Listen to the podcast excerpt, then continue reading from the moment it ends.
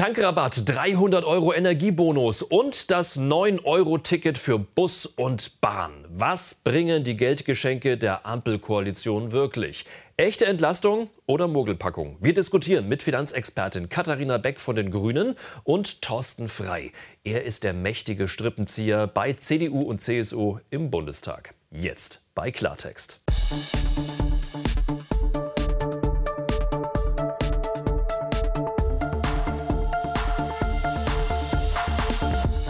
Ganz herzlich willkommen. Schönen Abend aus Berlin zu Klartext. Das Entlastungspaket der Ampelkoalition. Das nehmen wir heute mal gründlich unter die Lupe mit Katharina Beck. Sie ist finanzpolitische Sprecherin der Grünen im Bundestag. Und sie sagt, sie habe an ganz wesentlichen Punkten dieses Entlastungspaket auch mitgearbeitet und glaubt, all das kann diese enormen finanziellen Belastungen in der Bevölkerung ähm, erst einmal abfedern. Schön, dass Sie bei uns sind. Ja, schönen guten Abend. Thorsten Frey ist erster parlamentarischer Geschäftsführer der Unionsfraktion. Für ihn ist klar, beim Entlastungspaket, da gehen zig Millionen Menschen in Deutschland erst einmal leer aus. Freut mich, dass Sie da sind. Guten Abend. Guten Abend.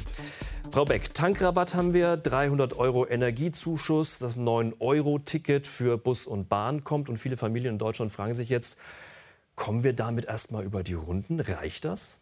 Naja, diese drei Sachen sind ja ein Teil von über 15 Maßnahmen, die wir gemacht haben. Und da fokussiert mal zu schauen, da geht es um die Mobilität. Mhm. So, für diejenigen, die ein Auto haben, haben wir einmal die Fernpendlerpauschale auch vorgezogen, nochmal erhöht gehabt, plus eben jetzt die Energiesteuersenkung, wo wir auch eben äh, davon ausgehen und hoffen zumindest, dass das auch weitergegeben wird an der Zapfsäule, an die Autofahrerinnen und Autofahrer, die darauf auch angewiesen sind. Das ÖPNV-Ticket für diejenigen, die auch kein Auto haben oder auch mal umsteigen möchten, weil auch diese extrem hohen Spritpreise wir nicht komplett durch die Energiesteuersenkung, die übrigens über drei Milliarden Euro auch kostet. Ne? Da muss man mhm. auch drauf achten. So, das ÖPNV-Ticket, auch Mobilität, Alternative und die Energiepreispauschale. Das sind jetzt erstmal 300 Euro. Muss man auch im Zusammenhang damit sehen, dass wir für Transferempfängerinnen auch einen Heizkostenzuschuss machen, Einmalzuschüsse äh, machen von 200 Euro. Das heißt, das in Summe kann zumindest schon mal abfedern, was da an sehr wahrscheinlich sehr hohen Rechnungen dann im nächsten Jahr in der Nebenkostenabrechnung kommt. Jetzt heißt die Sendung ja ähm, oder trägt den Titel Entlastung oder Mogelpackung. Herr Frey, Sie tendieren wahrscheinlich eher zu letzterem. Ne? Ja, wobei ich fairerweise vielleicht nicht ganz so weit gehen würde. Man muss tatsächlich dem Irrglauben widerstehen, dass der Staat das alles lösen könnte. Aber wenn man sich jetzt mal anschaut, was die Ampelkoalition gemacht hat, dann gibt sie zum einen viel Geld aus. Die beiden Energieentlastungspakete dürften jeweils ein Volumen von etwa 15 Milliarden Euro haben. Aber es ist eben nicht zielgerichtet auf diejenigen gerichtet, die es tatsächlich dringend benötigen. Zum Beispiel? Ja, das sind zum Beispiel diejenigen, die im ländlichen Raum als Berufspendler auf das Auto angewiesen sind und nicht auf den ÖPNV umsteigen können. Das sind zum Beispiel diejenigen, die als Rentnerinnen und Rentner eben nicht mit umfasst sind. Auch Studentinnen und Studenten sind nicht mit im Paket drin. Und Sie müssen ja sehen, wir haben es mit steigenden Preisen zu tun. Wir haben es mit einer seit 40 Jahren nicht dagewesenen Inflation zu tun. Und das bedeutet vor allen Dingen, dass diejenigen mit schmalem Geldbeutel am Ende des Monats eben nichts mehr übrig haben. Oder am Ende des Portemonnaies noch einiges an Monat übrig ist. Wenn ich da entgegnen ja. darf. Ähm, ich hatte ja gerade schon die Fernpendlerpauschale angesprochen, die insbesondere denjenigen, die auf dem Land wohnen, natürlich auch zugutekommt und auch der Tankrabatt oder die Energiesteuersenkung, äh, wie sie jetzt heißt, äh, ja eben auch zu den Rentnerinnen und Studentinnen.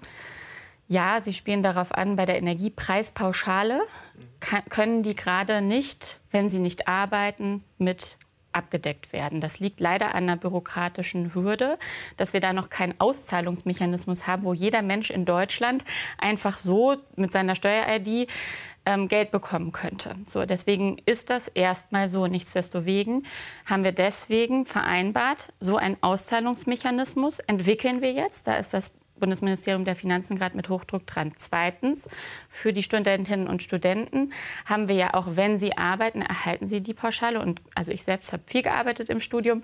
Wenn sie aber auch nicht arbeiten oder BAföG beziehen, wir haben eine BAföG-Reform, die größte BAföG-Reform aller Zeiten oder der letzten Jahrzehnte gerade durchgesetzt, wo mehr Leute jetzt BAföG ähm, bekommen können. Wir haben für Menschen, die Transfers entziehen, auch als Rentnerinnen und Rentner eben den Heizkostenzuschlag 200 Euro Sofortzahlungen, Einmalzahlungen plus, was man, glaube ich, auch mit berücksichtigen muss, dass jetzt eine Rentenerhöhung von im Westen über 5 Prozent und im Osten über 6 Prozent auch kommt. Das heißt, das ist durchaus mitgedacht. Bei dem einen Mechanismus stimme ich Ihnen zu, ist es Frau kritisch, Beck. aber insgesamt betrachtet bekommen die Leute auf gar keinen Fall nicht nichts. Also fairerweise muss man sagen, dass 5,35 Prozent Rentenerhöhung eine tolle Steigerung wäre vor zwei Jahren vielleicht. Heute haben wir im April eine Inflation von 7,4 Prozent. Das heißt, Allein die Rentnerinnen und Rentner im Westen werden tatsächlich einen Kaufkraftverlust von 2% haben. Das heißt, das hört sich alles sehr gut an, mhm. wird aber am Ende nicht dazu führen, dass Rentner sich mehr davon kaufen können. Und da würde ich ganz gerne mal ganz kurz einhaken, bevor wir nämlich jetzt, wir haben schon viele Punkte angesprochen, ich glaube, wir machen mal so einen kurzen Überblick. Mhm. Das heißt ja momentan so gefühlt, das hört man auch so ein bisschen raus, Geld für alle, Cash für alle. Ähm, jetzt ähm, wird ge äh, geklotzt, nicht gekleckert, so klang das in den letzten Wochen. Aber wir schauen uns trotzdem mal ganz konkret an an, was denn jetzt eigentlich drin ist in dem großen Entlastungspaket der Ampelkoalition. Eine einmalige Energiepreispauschale in Höhe von 300 Euro für alle Arbeitnehmer. Das Tanken wird günstiger. 35 Cent je Liter, 16 Cent beim Diesel. Für alle Nicht-Autofahrer kommt das 9-Euro-Ticket.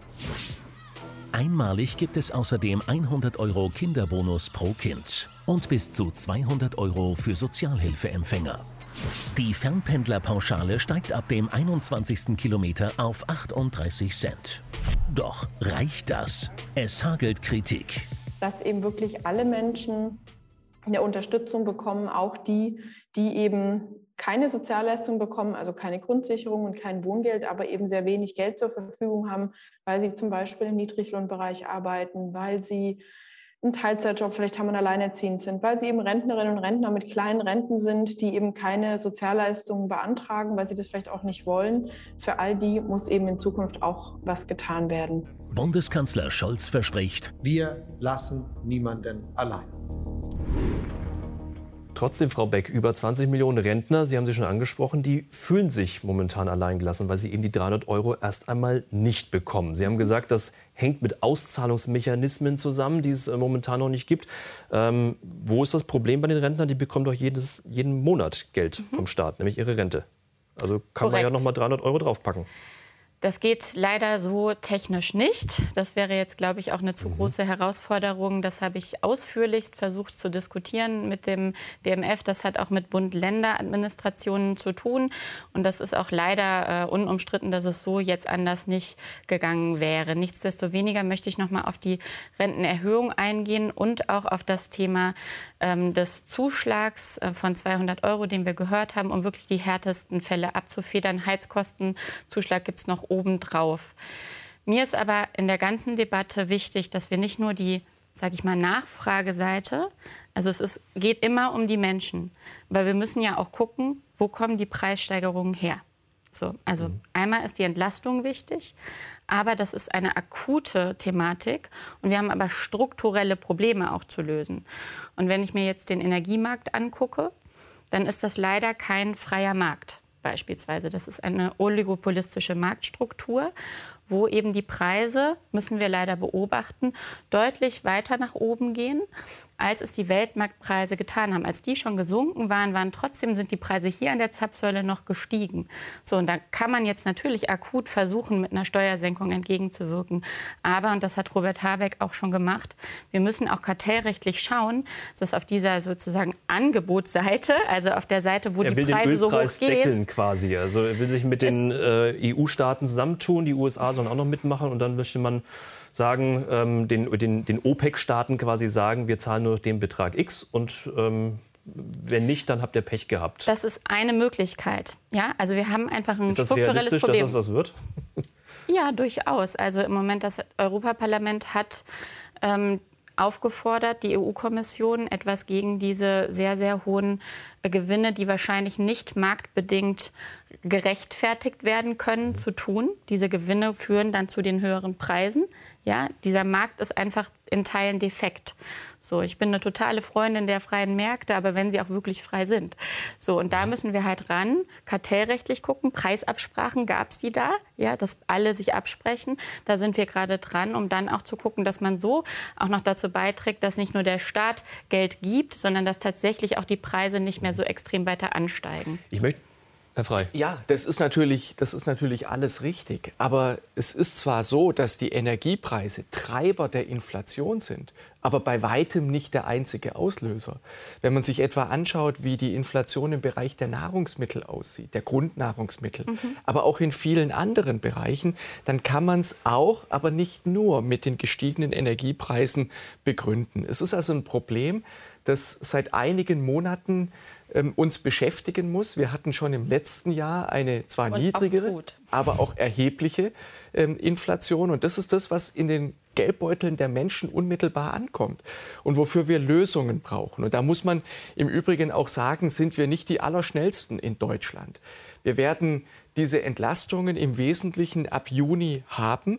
Ähm, da laufen manche Maßnahmen in anderen europäischen Ländern bereits wieder aus. Und das ist eben der Punkt. Wie schaffen wir es, schnell auch Liquidität zur Verfügung zu stellen? Ich bin zum Beispiel sehr für die Pendlerpauschale. Ich hätte auch lieber eine Erhöhung der Pendlerpauschale als die Fernpendlerpauschale ab dem 21. Kilometer. Aber Fakt ist, dass wird sich ein Jahr später auswirken, wenn man die Steuererklärung macht.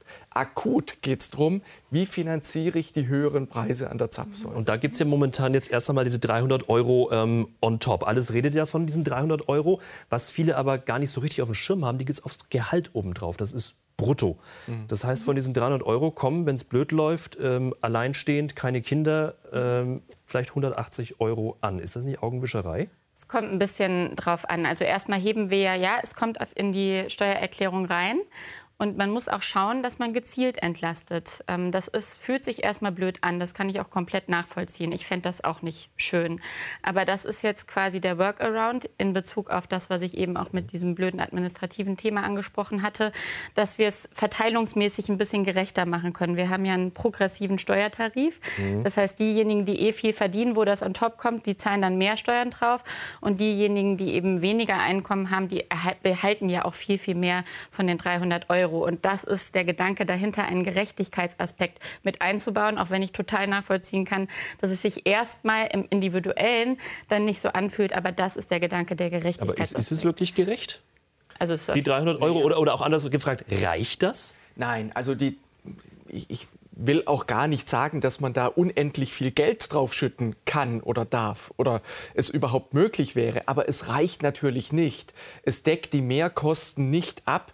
Es ist eine Erleichterung, aber keine Lösung fürs Problem. Und eines muss man natürlich auch sehen.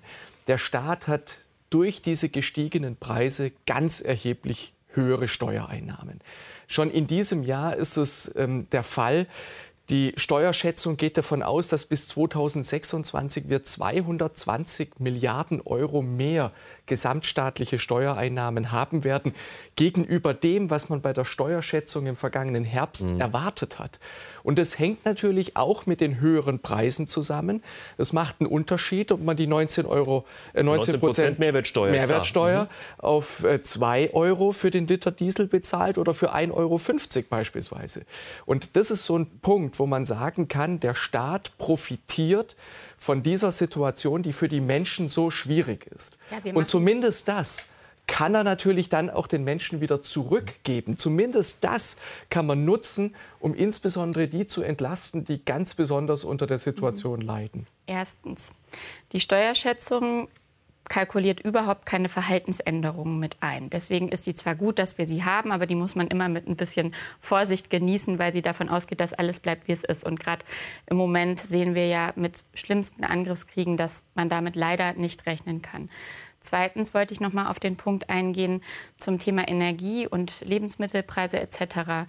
Dass die Inflation schon letzten Herbst begonnen hat, das ist mir auch sonnenklar. Das haben wir natürlich auch beobachtet. Das liegt aber leider auch daran, dass ja Sie und die Vorgängerregierung ähm, mit dazu beigetragen haben, dass wir zu 55 Prozent von einem Energielieferanten abhängig waren, nämlich Wladimir Putin und Russland beim Thema Gas, was so essentiell ist für unsere Industrie und für unsere Haushalte. Diese Diversifizierung, die keine mehr war, ja, und Sie sind ja auch aus einer sehr wirtschaftsnahen Partei. Und äh, Diversifikation ist eigentlich essentiell dafür, dass es gute Preise geben kann. Auch da sieht man, wir haben uns maximal abhängig von einem Lieferanten gemacht. Und man muss meines Erachtens diese Entlastungspakete. Wir arbeiten an der Entlastung, aber eben auch an dieser Seite, wie können wir es schaffen, dass die Preise erst gar nicht noch mehr in die Höhe steigen.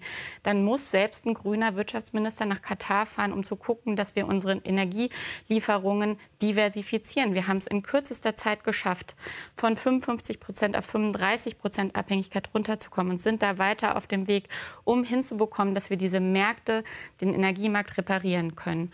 Und drittens, hat das Auswirkungen doch deutlich auch auf die Lebensmittelpreise. Einer der größten Treiber für die deutschen Lebensmittelpreise ist die Energie. Wir sind nicht so stark Warum? abhängig. Wir sind nicht so stark abhängig von Importen.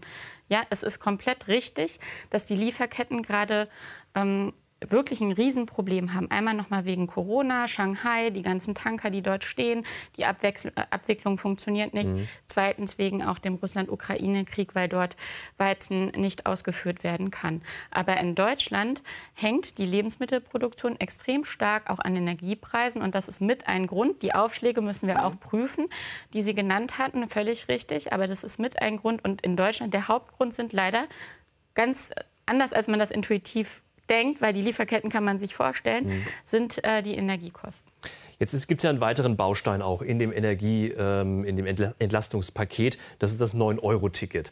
Ähm, man hört, es wäre ein Zugeständnis der FDP an die Grünen gewesen. Ähm, die Grünen bekommen ihr 9-Euro-Ticket, die FDP dafür ihren, ähm, ihren, ihren Tankrabatt. War das wirklich so? Es ist richtig und wichtig, dass Koalitionsausschüsse die Pakete schnüren.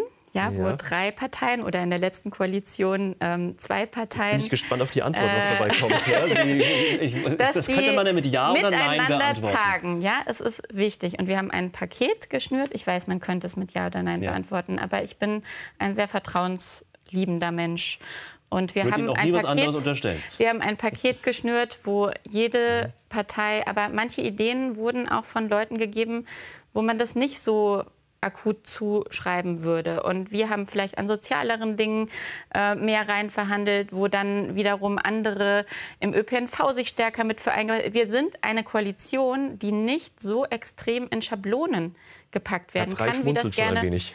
Sie waren aber, glaube ich, nicht beim Koalitionsausschuss mit dabei. Oder? Nee, nee, nee. Wo nicht das verhandelt nee, nicht, nicht bei diesem Oppositionsausschuss vielleicht, wenn es den geben würde. Aber ich kann mir das sehr gut vorstellen. Sind mir ja? zu, zu, grob, ehrlich ja, gesagt. Sie haben das jetzt natürlich wunderbar umschrieben und es ist klar, Koalitionsregierungen haben immer ihre Herausforderungen, aber es wirkt natürlich, wirft schon ein Schlaglicht auf diese Koalition, die eben aus drei Parteien besteht, die an vielen Stellen vielleicht nicht so perfekt zusammenpasst, weil sie eben sehr unterschiedliche Vorstellungen mhm. davon haben, wie man auf diese Herausforderungen reagiert. Und auf den Punkt, um den Punkt aufzugreifen, Herr Rode, den Sie angesprochen haben, das 9-Euro-Ticket ist natürlich jetzt nicht wirklich eine Antwort auf diese Krise und auf diese Preisexplosion für die Menschen, sondern es ist eigentlich eher ein Lenkungsinstrument, das die Grünen in diesen Kompromiss hineinverhandelt haben. Das sind immerhin zweieinhalb Milliarden Wenn Euro, die Sie dafür aus dem ausgeben. Nähkästchen plaudern dürfte. Ja, tun Sie es gerne. Es, Wir wollen hier Klartext sprechen. Aber ob Sie es waren oder ein anderer Koalitionspartner, es atmet doch eher den Wunsch, dass Menschen auf den öffentlichen Personennahverkehr umsteigen. Das ist ja durchaus auch legitim. Aber ich will es mal so formulieren. Der Staat gibt dafür 2,5 Milliarden ja. Euro aus. Und die Preise im ÖPNV sind, soweit ich das überblicken kann, in den letzten Wochen nicht gestiegen. Während wir beispielsweise für Berufspendler im ländlichen Raum eben schon die Herausforderung haben, dass die jetzt einfach mit ganz konkreten Mehrbelastungen an der Zapfsäule konfrontiert sind. Also das eine sind akute Hilfsmaßnahmen und das andere ist, ich will das nicht als ein Nice-to-Have bezeichnen, aber es ist eben schon bezeichnend, dass man dafür in dieser Situation zweieinhalb Milliarden Euro zur Verfügung Was hat. Was würden Sie denn mit den zweieinhalb Beck, Milliarden Sie sind machen? Finanzpolitikerin. Sie wissen natürlich auch, dass neben all den Gründen, die Sie vorher angesprochen haben und einigen mehr, insbesondere auch die überbordenden Staatsausgaben nicht preisdämpfend wirken, sondern ganz im Gegenteil zu höheren Preisen führen. Da würde ich mich jetzt aber mal freuen, wenn Sie mir dann mal ausrechnen würden, was in Ihren Anträgen, wo teilweise 60 ähm, Punkte drinstehen, wo Sie immer weitere Entlastungsmaßnahmen vorschlagen, wie Nein. Sie das dann äh, bewerten. Ich wollte aber noch mal zum machen, ja? 9-Euro-Ticket äh, sagen, ja klar, aber warum darf man nicht in Krisensituationen auch an die Zukunft denken und eine gewisse Form der Lenkungswirkung mit berücksichtigen? Selbst wenn ich das 9-Euro-Ticket blöd fände, was ich nicht tue. Es hat aber ein paar Herausforderungen, weil nämlich nicht parallel, weil wir die überbordenden Staatsausgaben nicht überall rauswerfen, haben wir nicht parallel auch noch strukturell den ÖPNV dieses Jahr fördern können. Das haben wir vereinbart miteinander, das wollen wir tun. Das ist auch geboten, dass wir den Also sprich den Ausbau gerade im ländlichen Raum, dafür spricht der Herr Frei, äh, kommt aus dem Schwarzwald, Raum. Sie aus Hamburg, das sind natürlich auch zwei Richtig, Parallelwelten. auch in Städten Menschen, die unter den Spritpreisen leisten. Darauf möchte ich auch mhm, noch mal aufmerksam machen. Klar. Es ist mega extrem auf dem Land. Da stimme ich Ihnen leider völlig zu. Und da reicht der ÖPNV, wie er heute ist, nicht aus. Und das werden wir auch in drei Monaten leider nicht gelöst bekommen. Wir haben eine Maßnahme, die in der Bevölkerung extrem beliebt ist, doll nachgefragt wird und eine andere, wo wir einfach wegen dem schlechten Markt aber noch mehr für ausgeben, um zu versuchen zu entlasten. Aber Finde ich, ist das nichts, wo man sagen müsste, das eine ist unnötig und das andere ist nötig, sondern das ist ein Gesamtpaket, was sowohl Menschen mit Auto als auch ohne Auto hilft und auch denen in Städten, ja. die das Auto nutzen. Also zwei müssen. Punkte vielleicht. Ähm, ich glaube, wenn Sie jemandem sagen, du kannst kannst für 9 Euro quer, kreuz und quer durch Deutschland fahren, dann findet er das durchaus attraktiv. Dafür habe ich auch wirklich Verständnis. Aber erstens mal wird es im August zu Ende sein. Und zweitens sind die Länder, die für den ÖPNV zuständig sind, natürlich vor dem Problem, dass sie jetzt einmal Geld des Bundes bekommen. Dafür müssten sie eigentlich zusätzliches Wagenmaterial bestellen. Das geht aber im Grunde genommen nicht, weil das im August dann schon wieder zu Ende ist und sie dann keinen Ersatz mehr durch den Bund bekommen. Also es ist eben in der Grundstruktur dysfunktional und das wird im Zweifel dazu führen, dass wir im Sommer in der Ferienzeit völlig überfüllte Züge haben. Wir werden größere Verspätungen Verspätungen haben. Und für alle diejenigen, die tagtäglich die Bahn nutzen wollten, wird sie dadurch im Grunde genommen eher unattraktiver. Und den zweiten Punkt, den ich einfach sagen möchte, Frau Beck, weil Sie vorher von einem Gesamtpaket gesprochen haben, das möchte ich ausdrücklich in Zweifel ziehen. Ich habe eher den Eindruck, dass es hier einzelne Maßnahmen gibt, auf die man sich verständigt hat, um bestimmte Probleme zu adressieren, die tatsächlich oder vermeintlich da sind, aber dass es eben gerade gerade an einem Gesamtkonzept fehlt, auch an einem Gesamtkonzept der Entlastung. Und das wäre im Grunde genommen das, was wir bräuchten, weil wir davon ausgehen müssen, dass im August die Situation nicht beendet sein wird, sondern die Belastungen für die Menschen immer noch hoch sein werden. Aber ich meine, das lässt sich ja jetzt so leicht sagen. Ne? Ich meine, Ihre Anträge wirken auch nicht unbedingt wie ein Gesamtkonzept. Gleichwohl möchte ich darauf hinweisen, wir haben als Gesamtkonzept für alle Menschen, die ähm, arbeiten, haben wir die Anhebung des Freibetrags. Das wird besonders diejenigen, die gerade noch wenig verdienen, entlasten, aber auch alle hoch über ja, den das, das haben wir, wir haben Details auch schon, schon, ein paar, paar Mal gehört, Frau wir Beck. Haben, aber die Frage, Frau Beck, die Frage nee, ist aber ja... Aber die Kritik muss doch angesprochen ja. werden, wenn einfach nur behauptet wird, es sei kein Gesamtkonzept. Dann unterfütter ich es. Also wenn Sie beispielsweise die kalte Progression ähm, begrenzen oder oder jedenfalls ähm, egalisieren, dann haben sie natürlich so etwas gemacht. Und das hat ja. Äh, also Christian kalte Progression muss man erklären. Ja. Das bedeutet, dass ähm, äh, möglicherweise Gehaltserhöhungen von der Inflation gleich wieder aufgefressen werden.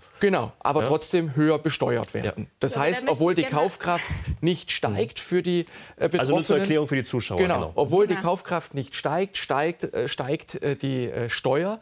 Und das führt schon jetzt zu ganz da hätten Sie aber die vergangenen 16 Jahre auch schon was machen können bei dem Thema kalte Progression. Aber Herr Rode, das muss man fairerweise sagen, sagen, da haben Sie natürlich grundsätzlich recht. Das hat aber in den letzten Jahren kaum eine Rolle gespielt, weil wir eine so niedrige Inflation hatten. Da war das kein großes praktisches Problem. Wir haben es im Übrigen Menschen, in einzelnen Schritten auch angegangen. Bitte? Für alle, die eine Gehaltserhöhung bekommen haben, ist sowas immer ein Problem. Ja, klar, auch wenn aber man wir haben von ganz anderen Beträgen gesprochen. Wenn wir eine Inflation hatten, die zwischen 1 und 2 Prozent lag, dann ist es natürlich was ganz anderes, als wenn Sie jetzt 7,5 Prozent in diesem Jahr haben und dementsprechend mit Sicherheit auch entsprechende Gehaltssteigerungen. Ich möchte hier aber wirklich mal seriös diskutieren. Wir können nicht ich immer glaub, nur das über wollen Wir, das machen wir aber ja, hier aber schon. wenn wir über diese kalte Progression reden, Natürlich machen wir das. Aber dann müssen wir einmal seriös betrachtet den Gesamthaushalt mit betrachten. Mhm. Wir haben jetzt nur um gut 400 Euro den Grundfreibetrag angehoben. Das kostet 15 Milliarden Euro. Mhm. So, wenn wir die gesamte kalte Progression machen, wird das noch extrem viel teurer. Nun wollen wir die Schuldenbremse einhalten. Müssen wir. Das wollen Sie ja auch. Naja, es ist ja die Frage, Steht wie bewertet, ja, wie bewerten wir bei einer Notsituation, äh, in der ja die letzten Jahre auch Ihre Partei äh, mhm. beschlossen hat, dass wir uns darin befinden. Und da muss man mal gucken, wenn Krieg mitten in Europa herrscht, wie diese Notsituation zu bewerten ist.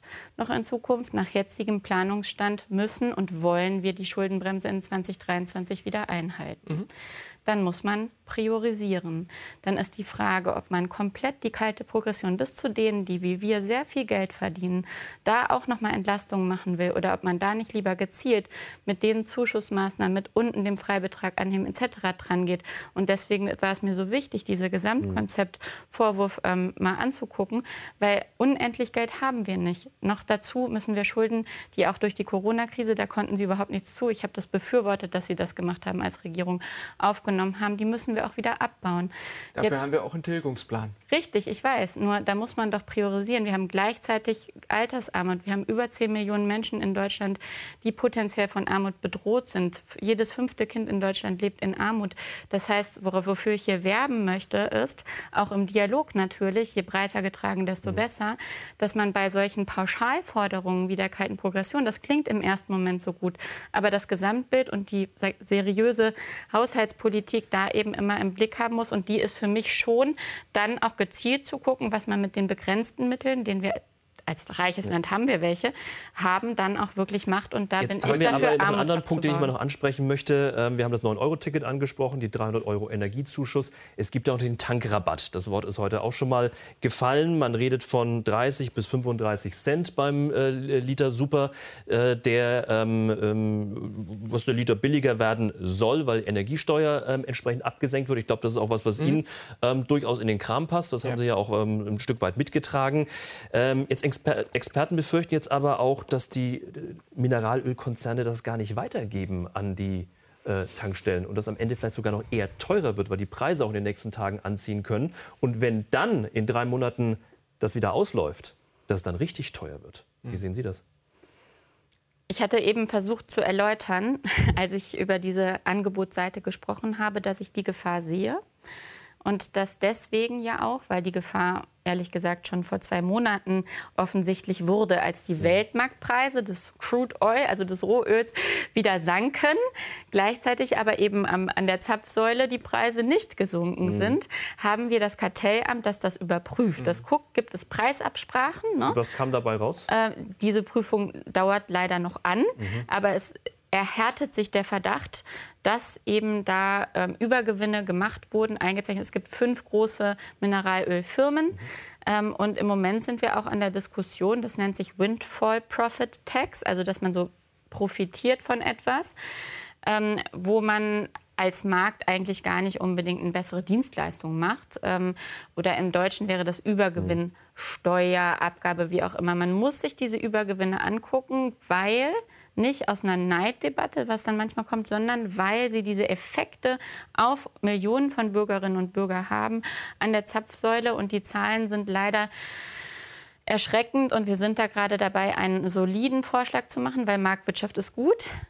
Dysfunktionale Marktwirtschaft nicht so gut, wie wir es hinbekommen, da nachzusteuern. Aber so eine Übergewinnsteuer, wie sie äh, von den Grünen vorgeschlagen ist, die wird ja nicht kommen, weil sie sich damit auch in der Koalition nicht werden durchsetzen können. Es ist vor allen Dingen auch ein bürokratisches Monstrum. Sie müssten sich ja alles anschauen, sie müssten klare Kriterien definieren, wo es die im Grunde genommen gar nicht gibt. Und deswegen glaube ich, ist es kein besonders sinnvoller Vorschlag. Auf der anderen Seite ist es so, dass man all die kartellrechtlichen Probleme, die muss man aufarbeiten und lösen. Denn in der Marktwirtschaft ist es natürlich so, dass Sie niemandem die Preisbildung vorschreiben können, sondern die bildet der Markt. Und das kann nur dann funktionieren, wenn der Markt auch tatsächlich funktioniert. Dafür wiederum muss der Staat sorgen. Das ist unsere Verantwortung. Und ähm, dann gehe ich davon aus, dass ein niedrigerer Gestehungspreis, niedrigere staatliche Belastungen natürlich auch ihre Auswirkungen auf den Preis haben werden. Und Sie haben es richtig gesagt, die Senkung der Energiesteuer war auch ein Vorschlag, den wir gemacht haben. Deswegen halten wir das für ein richtiges Mittel zur Entlastung der Bürger. Wir haben darüber hinaus vorgeschlagen, dass man temporär auch die Mehrwertsteuer auf Kraftstoffe absenkt. Ich hatte das Beispiel vorhin. Wobei gebildet. da auch die Frage ist, ob das am Ende dann weitergegeben wird ähm, von den. Ja, von selbstverständlich. Den Dieses Problem werden Sie dort nicht lösen ja. können. Aber das sind eindeutig Dinge, wo der Staat das Produkt teurer macht. Und diese Preise, die werden in jedem das, Fall weitergegeben. Das muss halt hinterfragt werden, weil in der reinen Rechnung stimmt das ja. Mhm. Der Staat macht einen Aufschlag. Mhm. Nur bis vor einem Dreivierteljahr beispielsweise hat das trotzdem zu Preisen geführt, die zwar man bestimmt individuell als teuer bezeichnen mhm. konnte, mhm. aber nicht so überteuert wie heute trotz der damals bestehenden Besteuerung, die genau gleich war wie heute. Was hat sich geändert? Nicht die Besteuerung hat sich geändert, sondern über zweieinhalb Mal so viele Gewinne, wenn man zum Beispiel die Quartalsgewinne des ersten Quartals dieses Jahres gegenüberliegt mit denen davor. Ich stimme Ihnen zu, das ist technisch Bevor ein bisschen schwierig, aber zu, zu sehr in Unternehmensgewinne und äh, zu sehr in betriebswirtschaftliche und volkswirtschaftliche äh, Abrechnungen jetzt ähm, abgleiten. Ähm, über all das wurde ja ähm, abgestimmt. Ganz klar, normaler Gesetzgebungsgang im Deutschen Bundestag. Ähm, dann gab es äh, erste Lesung, zweite Lesung, dritte Lesung und so weiter. Und dann wurde abgestimmt.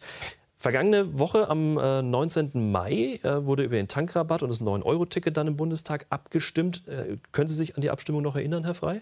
Ja, ich kann mich daran erinnern. War spät abends. Ja, ich 22 war Uhr irgendwas. Und äh, wir, wir, konnten uns nicht mehr daran erinnern. Wir haben uns die aber mal angeschaut, die Abstimmung. Und da gucken wir mal ganz kurz rein. Ich war im Plenarsaal. Ich bitte diejenigen, die dem Gesetzentwurf zustimmen wollen, um das Handzeichen. Das ist SPD, Bündnis 90, die Grünen und FDP. Wer stimmt dagegen? Ein CDUler, ein CSUler? Niemand? Also eine Person oder nicht? Nein, egal. Wer enthält sich? CDU, CSU, AfD und die Linke. Da ist so erst dagegen gestimmt, dann äh, doch enthalten, ähm, dann aber irgendwie ist eigentlich auch wurscht. Äh, Nein. Äh, die Bundestagspräsidentin, die die äh, Sitzung geleitet hat, auch gesagt, irgendwie egal. Wie kommt das an in Deutschland? Das ist ein wichtiges Thema. Nein, also Sie haben ja gerade gesehen, dass ich gerade zu meinem Platz gelaufen bin. Deswegen war die Abstimmung dort etwas unklar.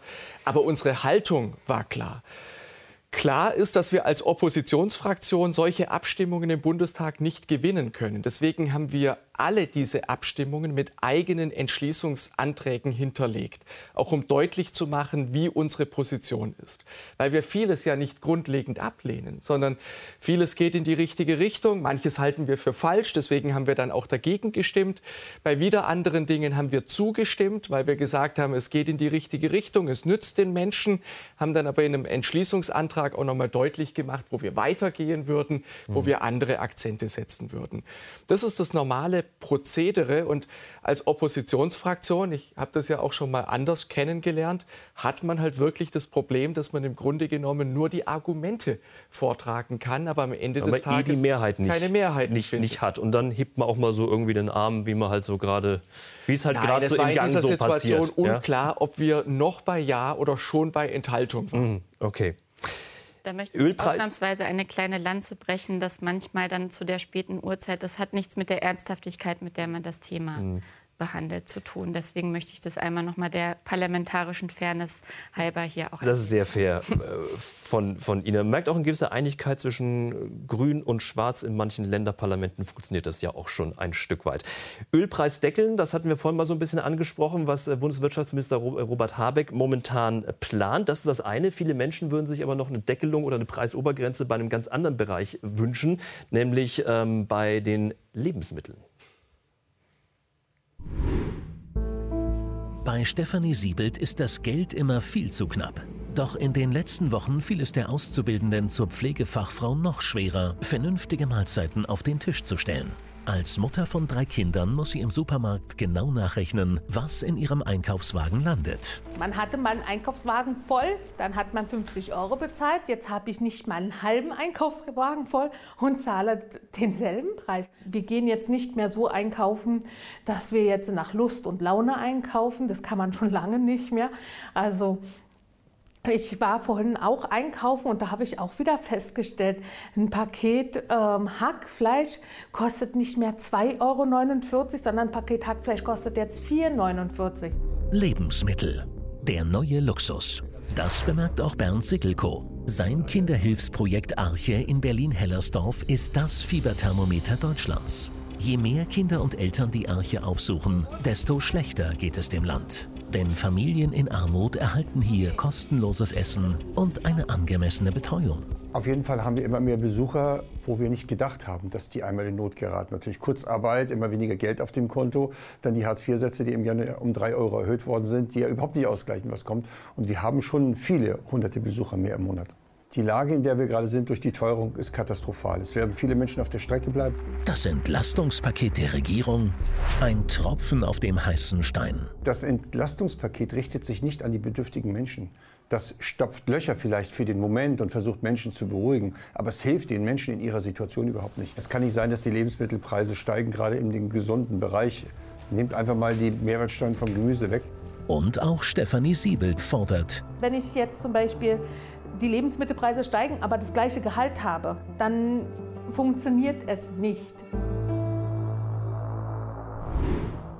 Frau Beck, der Energiezuschuss kommt 300 Euro. Wann kommt der Lebensmittelzuschuss? Wir hatten während Corona auch mal Lebensmittelgutscheine, äh, Kaufgutscheine ins äh, Gespräch mhm. gebracht. Mhm. Ich finde, das wirkt irgendwie so total äh, altmodisch und schlimm an. Aber das sind, glaube ich, Aspekte, die wir jetzt miteinander besprechen müssen, ja, weil diese Preissteigerungen einfach extrem sind. Eine positive Sache, die wir zum Beispiel für Auszubildende, wir hatten es ja beschlossen haben, ist nicht nur BAföG anzuheben, sondern auch Auszubildenden Gehälter schon mal ein bisschen anzuheben. Ich muss nur leider sagen, um 40, 50 50 Prozent wird das nicht möglich sein. Und das ist etwas, wo mhm. ich mir auch wünsche, dass wir eine Repolitisierung noch mal in diesem Land haben, dass wir zusammen hinbekommen, Lösungen zu finden. Auch die Kinder, die im mhm. Beitrag äh, angesprochen wurden, dass wir es irgendwie hinbekommen, die Tafeln zu stärken etc. Und das wird jetzt mit Nachdruck die Aufgabe für die nächsten Wochen noch sein. Herr Frey, Sie sind ja ein Freund von Steuersenkungen. Äh, zumindest äh, haben Sie es heute schon mehrfach angesprochen. Möglich, ähm, ja. Sozialverbände fordern ja die Mehrwertsteuer bei ähm, Lebensmitteln mhm. zu senken. Die liegt mhm. teilweise bei Grundnahrungsmitteln schon bei 7 Prozent. Mhm. Sie fordern, manche Sozialverbände sagen, ganz weg damit. Ist das mhm. eine Lösung? Ich weiß es nicht, vor allen Dingen, weil es extrem teuer ist. Wir hatten in der Pandemiebekämpfung schon mal eine zeitweise Reduzierung der Mehrwertsteuer. Das ist sehr, sehr teuer und deswegen muss man, glaube ich, schon schauen, wie man mit dem eingesetzten Geld eine möglichst gute Wirkung erzielt. Aber der zweite Punkt, der eben auch wichtig ist, und das darf nicht aus dem Blickfeld geraten, zu helfen dort, wo die Not am größten ist, ist selbstverständlich. Aber das sind alles Symptome, wo wir auch an die Grundlagen, an die Wurzeln gehen müssen. Und das bedeutet eben, dass wir zurzeit eine Situation haben, wo nicht nur diejenigen, die wenig Geld haben, Probleme haben, angemessen ihren Lebensunterhalt zu bestreiten. Wir haben das im Beitrag gesehen. Es ist ja tatsächlich auch so, dass auch diejenigen, die auch nicht viel haben, aber die vielleicht etwas weglegen fürs Alter, die ein bisschen was gespart haben, weit davon entfernt sind, reiche Leute zu sein deren Geld schmilzt wie Eis in der Sonne. Das ist die Situation, die wir derzeit haben. Und deswegen brauchen wir eine grundsätzliche Entlastung. Da kann die äh, Abschaffung der kalten Progression oder ist die Abschaffung der kalten Progression ein Mittel, aber natürlich auch, dass man Staatsfinanzen in Ordnung hält, dass man sehr gezielt agiert und sehr genau überlegt, wo man die Mittel einsetzt. Und zum anderen, das will ich einfach der Vollständigkeit halber sagen, und das ist kein Ersatz für eine kluge Haushalts- und Finanzpolitik, wir brauchen auch eine Geldpolitik der EZB, die dieser Situation gerecht wird. Also, da ist ja, noch. Wobei ich ganz kurz noch sagen musste, da machen Sie sich einfach zu einfach mit der kalten Progression, die zig Milliarden kostet und gleichzeitig zu behaupten, dass wir dann die Menschen noch entlasten können und gleichzeitig den Haushalt äh, wieder Richtung Schuldenbremse zurückführen können, das wird so nicht funktionieren. Und ich weiß, dass Sie in der Opposition sind und uns damit quasi dann äh, Hinweise geben möchten. Aber wir sind in der Verantwortung und wir müssen ja, hinbekommen, dass das Geld auch da ankommt, Pieksen. wo es hin muss. Also, und, da, da sind wir mit wir Hochdruck dran. Also ich glaube, es gibt noch, es gibt noch sehr viele konkrete Vorschläge auch, auch und darüber werden wir sicherlich in einer nächsten Sendung noch sprechen, hier bei Klartext. Dankeschön, dass Sie da waren, Katharina Beck und Thorsten Frei. Wir sehen uns wieder, wenn Sie mögen, nächsten Mittwoch, 22.15 Uhr hier bei Servus TV. Schönen Abend für Sie.